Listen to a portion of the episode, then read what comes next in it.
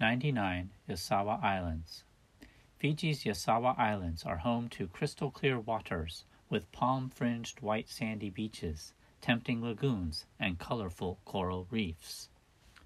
Relaxation is big in Fiji, but if you're into adventure, there are incredible activities, including some of the world's best snorkeling and diving, local villages to visit, cultural activities, hand lined fishing, hidden caves to explore, sailing, hiking, even swimming with sharks and manta rays depending on the season.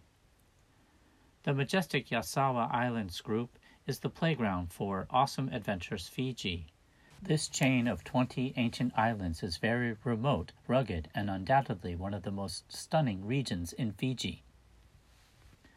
Formed millions of years ago by volcanoes, the southernmost islands of Kuata and Wayalailai have dramatic elevations, honeycomb rock formations, and summits just short of 600 meters above sea level.